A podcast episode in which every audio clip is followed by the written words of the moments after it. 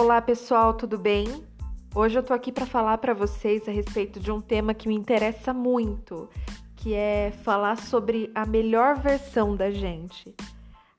Qual é a sua melhor versão? Você já parou para pensar nisso? É você se olhar de fora, né? Se olhar como se fosse outra pessoa e se analisar, enxergar, nossa, como eu poderia ser que de uma forma que eu iria me admirar, a melhor versão de mim. Quando a gente para para refletir sobre como seria essa versão melhorada, a gente começa a enxergar que ponto a gente consegue, né? Que ponto a gente deve melhorar para atingir os objetivos, as nossas metas profissionais, pessoais. A gente começa a pensar no macro, né?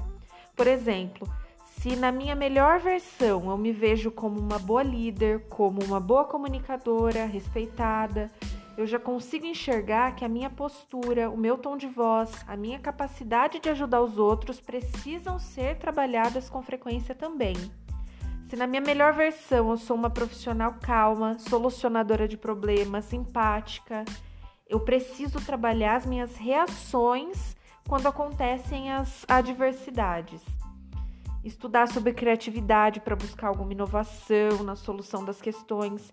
E quando a empatia é, chega em pauta, né? Quanto à empatia, o bom é começar a entender o real significado, que ao contrário do que muitos dizem por aí, é, que é fazer pelo outro o que faria por você mesmo, empatia é se colocar no lugar do outro e fazer o que é melhor para o outro fazer o que o outro precisa e espera. O centro da questão não é você, é o outro. Hoje eu vou propor um exercício mental que eu fiz em um curso e achei muito bom. Se imaginem uma festa, você está chegando numa festa, só que essa festa só tem você. Essa festa tem música, acredito eu, não sei como seria a sua festa, né? Mas pode ter música, pode ter comes e bebes, você pode estar vestido do jeito que você mais gosta de se vestir. É, tem que estar a tua cara. Você tem que fazer pensando realmente no que te traria prazer.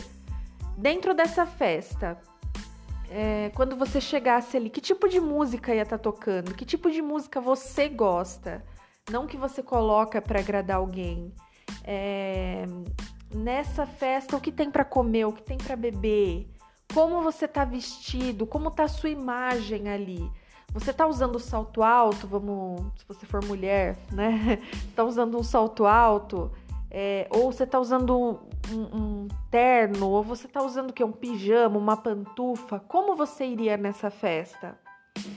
É, é, essa é uma, uma forma da gente pensar, da gente analisar o que a gente realmente gosta e o que a gente faz por nós e o que a gente acaba fazendo para agradar os outros, o que a gente faz por conta de um padrão na sociedade, né? Com exercício, é, fazendo esse, esse tipo de exercício, né? A gente pode ver quem a gente é. Dá para ser um pouco mais complexo, mas é só uma, uma pontinha, né? Dá para ter uma ideia. E Dessa forma você consegue ver de uma maneira mais clara, né? E conseguindo enxergar de uma maneira mais clara quem você é, o que você gosta, você consegue traçar os seus objetivos alinhados à pessoa que você é, alinhados aos seus valores, alinhados ao que te faz bem, ao que te proporciona prazer e não a um padrão estabelecido pela nossa sociedade. Bom, por hoje é isso. Eu queria bater um papo rápido sobre isso e eu acho que fica aí uma reflexão.